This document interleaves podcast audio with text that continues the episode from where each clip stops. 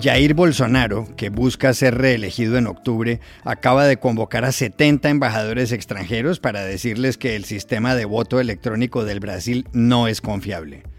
¿Qué efectos políticos tiene esto?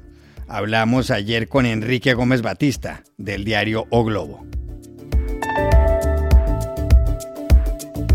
Entre los 10 primeros restaurantes de la lista de World's 50 Best Restaurants, que salió el lunes, cuatro son latinoamericanos, comenzando por Central, en Lima. ¿Por qué? Para entenderlo, llamamos a esa ciudad al periodista especializado Gonzalo Pajares. Hoy se cumplen 53 años de un hecho que cambió la historia de la humanidad, la llegada del hombre a la Luna. Ese día, Neil Armstrong, Edwin Aldrin y Michael Collins lograron la hazaña. En este episodio les contamos cómo sucedió todo. Hola, bienvenidos a El Washington Post. Soy Juan Carlos Iragorri, desde Madrid. Soy Dori Toribio, desde Washington, D.C. Soy Jorge Espinosa desde Bogotá. Es miércoles 20 de julio y esto es todo lo que usted debería saber hoy.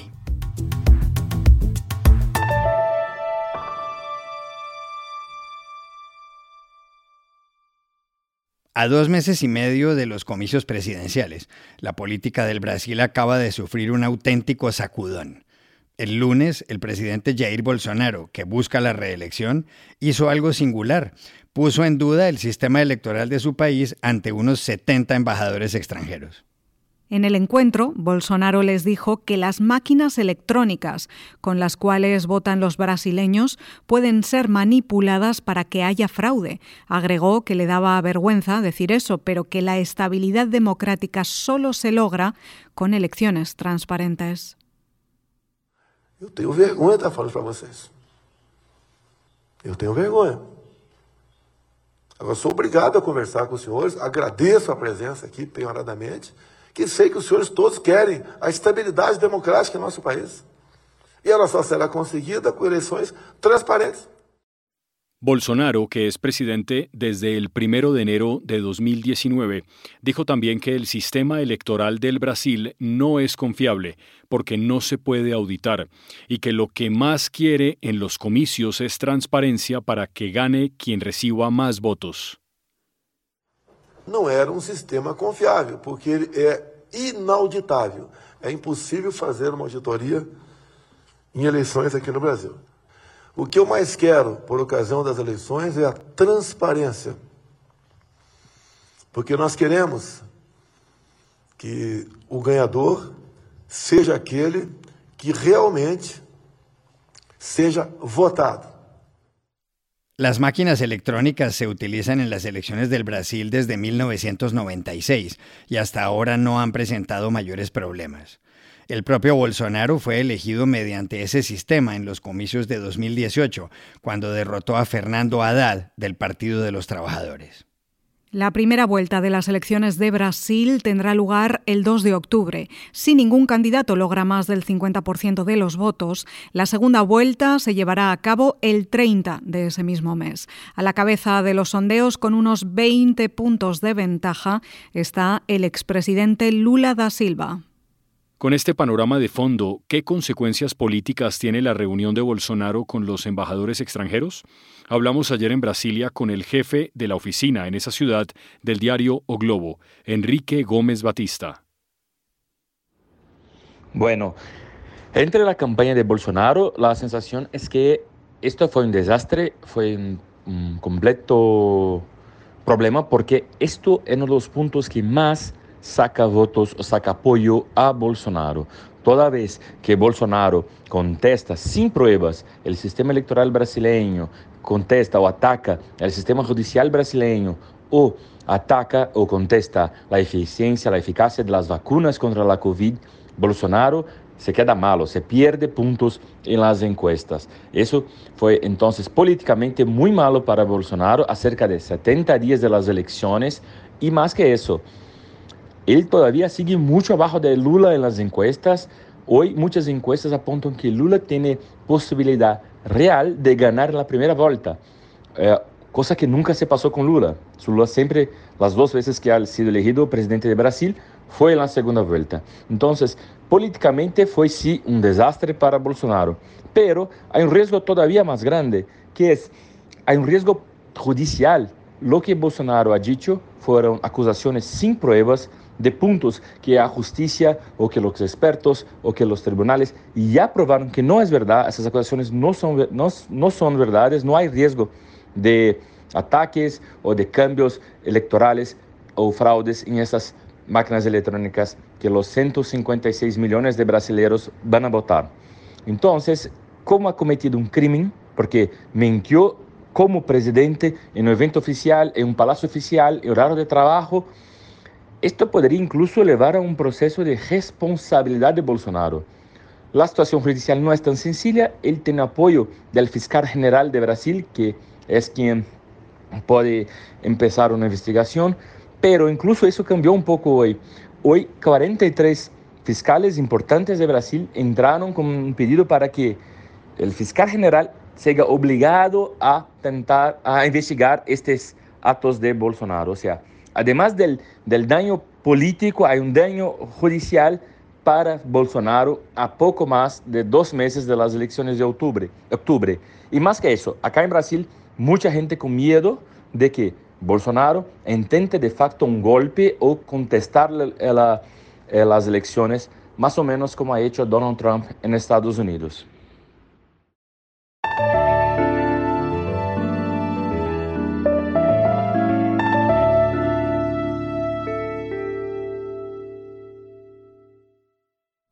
Mucho se ha hablado desde el lunes de la lista de los 50 mejores restaurantes del mundo, que en inglés se conoce como The World's 50 Best Restaurants. En esta ocasión, el número uno fue para Geranium, del chef Rasmus Kofood, en Copenhague, la capital de Dinamarca.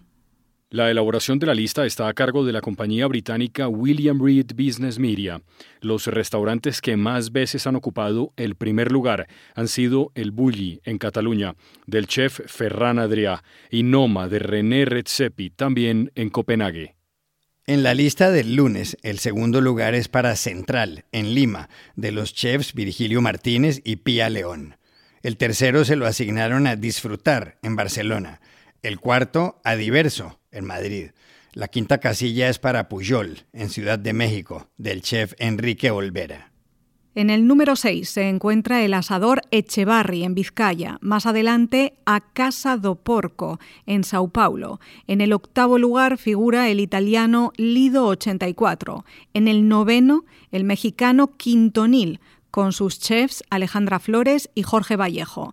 Y en el décimo Lo Calandre en Italia. La pregunta es clara. ¿Por qué entre los mejores 10 restaurantes del mundo hay cuatro en América Latina? Llamamos ayer a Lima a Gonzalo Pajares, conocido periodista especializado en gastronomía. Yo encuentro tres razones. La primera, hay cocina. ¿A qué me refiero? Aquí hay cultura. Perú, México fueron focos civilizatorios y acá se desarrollaron grandes culturas como la inca, la azteca, o la maya, ¿no? Y estas culturas agrícolas y de buena organización administrativa, arquitectónica, económica, en fin, desarrollaron productos maravillosos. Por ejemplo, el Perú es el país de la papa, México es el país del maíz y de los ajíes, también el Perú también tiene ajíes, y eh, con grandes ingredientes, con buena despensa, es obviamente eh, muy fácil hacer buena cocina. Con buenos ingredientes aparecen también los grandes cocineros. ¿no? Porque eh, le suman su talento, un poco de curiosidad, ¿no? En esta olla mezclan talento, curiosidad y buenos ingredientes. Entonces, lo más probable es que creen buenos platillos, ¿no? Virgilio Marquitines tiene un trabajo impresionante con los tubérculos, con las papas.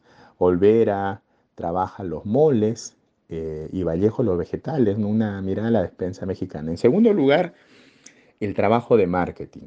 Este es un premio que, refuerza eso. A veces es criticado por esta situación, pero eh, los cocineros latinoamericanos y los que quieren estar en la lista viajan por el mundo a mostrar su cocina, sus recetas y también su despensa y la cultura de sus países, lo cual es bueno. ¿no? Esto les asegura están en la lista también. Relaciones públicas, marketing.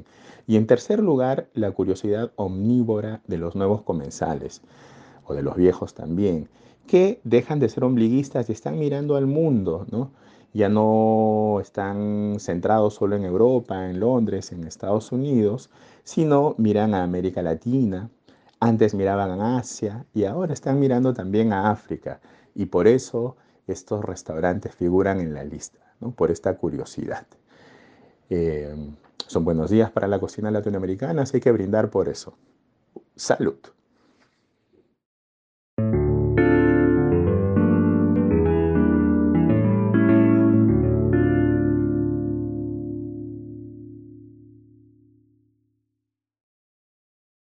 El 20 de julio de 1969, hoy hace exactamente 53 años, llegó el hombre a la Luna. Ese día, a bordo del Apolo 11, Neil Armstrong y Edwin Buzz Aldrin pisaron la superficie lunar y pusieron la bandera de Estados Unidos. Mientras tanto, Michael Collins le daba vueltas al satélite. Dory, ¿qué fue exactamente lo que pasó aquel día en el que cambió todo? Juan Carlos, para contar bien la historia voy a empezar remontándome unos añitos más, al origen de la hazaña, a 1961, porque entonces fue cuando todo comenzó.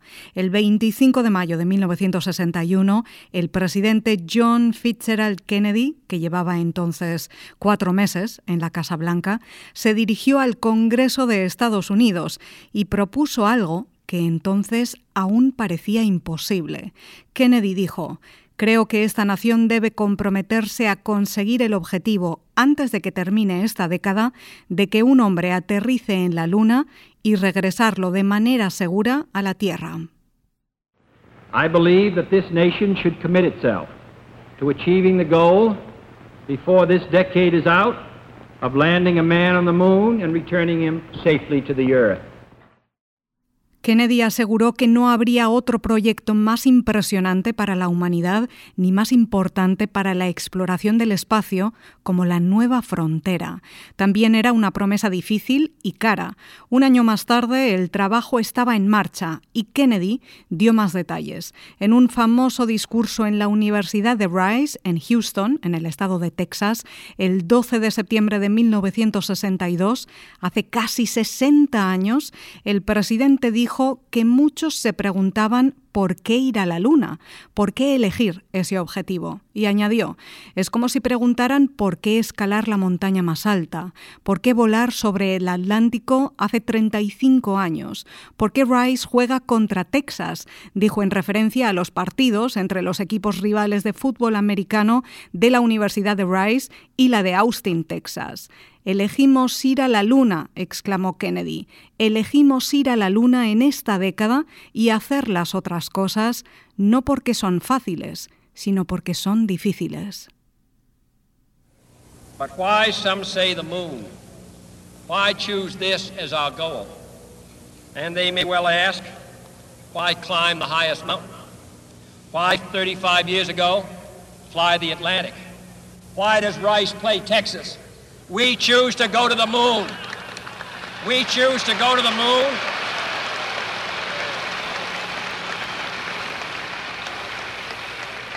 We choose to go to the moon in this decade and do the other things, not because they are easy, but because they are hard. Y así empezó a escribirse una hazaña histórica. La NASA trabajó durante siete años más, con un presupuesto de 28 mil millones de dólares de los de entonces, invertidos a lo largo de toda la década de los 60. Se llamó el programa Apolo y culminó el 16 de julio de 1969. El vuelo Apolo 11 estaba listo para viajar al espacio. Los ojos del país estaban puestos aquella mañana en el centro espacial Kennedy en Florida. El legendario periodista Walter Cronkite de CBS News estaba allí al amanecer con un programa en vivo que narró todos los detalles. Cronkite empezó diciendo, Tres astronautas se han despertado a las 4 y 15 de esta mañana. Han desayunado bien y se ha certificado que están fuertes como un roble y listos para salir. Three astronauts awakened at 4.15 this morning had a good breakfast and were pronounced fit as a fiddle and ready to go. The same is the story out on pad 39A where you see that giant Saturn rocket waiting to take them on their historic trip to the moon. Eran Neil Armstrong, Edwin Aldrin y Michael Collins. Y a las 9 y 32 de la mañana, hora de la costa este de Estados Unidos, se produjo el lanzamiento. El Apolo 11, impulsado por el cohete Saturno V, se elevó sobre el cielo de Florida. Este fue el momento, desde la cuenta atrás. 5, 4, 3, 2, 1, 0. All engine running. Liftoff. We have a liftoff. 32 minutes past the hour. Liftoff on Apollo 11. Cuatro días después, el 20 de julio de 1969, tras abandonar la órbita terrestre, llegaron a la Luna. Los ojos del mundo estaban pegados a los televisores cuando Neil Armstrong, aquel 20 de julio a las 10 y 56 de la noche, hora de Florida, fue el primero en poner un pie en la superficie lunar y pronunciar aquellas legendarias palabras tras bajar las escaleras del módulo espacial. Es un pequeño paso para el hombre, un gran salto para la humanidad.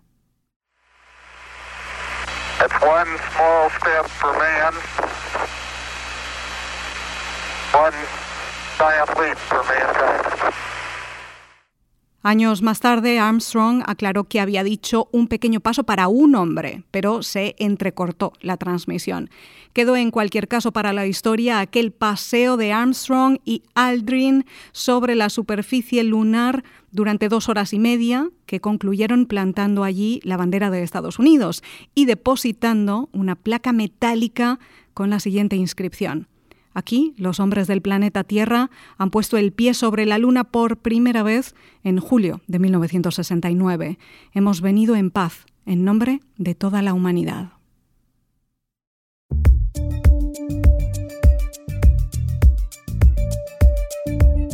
Y estas son otras cosas que usted también debería saber hoy. El Reino Unido vivió ayer la peor ola de calor de su historia con temperaturas que superaron los 40 grados centígrados en algunas zonas, como el aeropuerto de Heathrow en Londres. En la región del Lincolnshire se alcanzaron los 40,3 grados, la temperatura más alta jamás registrada en el país. Gran parte del transporte público fue cancelado, especialmente el servicio ferroviario. El calor desató incendios en diversas áreas cercanas a la capital británica como Wellington. Las autoridades de Londres declararon el estado de incidente grave. El gobierno de Estados Unidos dice tener amplias pruebas de que Rusia planea anexionarse territorio adicional de Ucrania.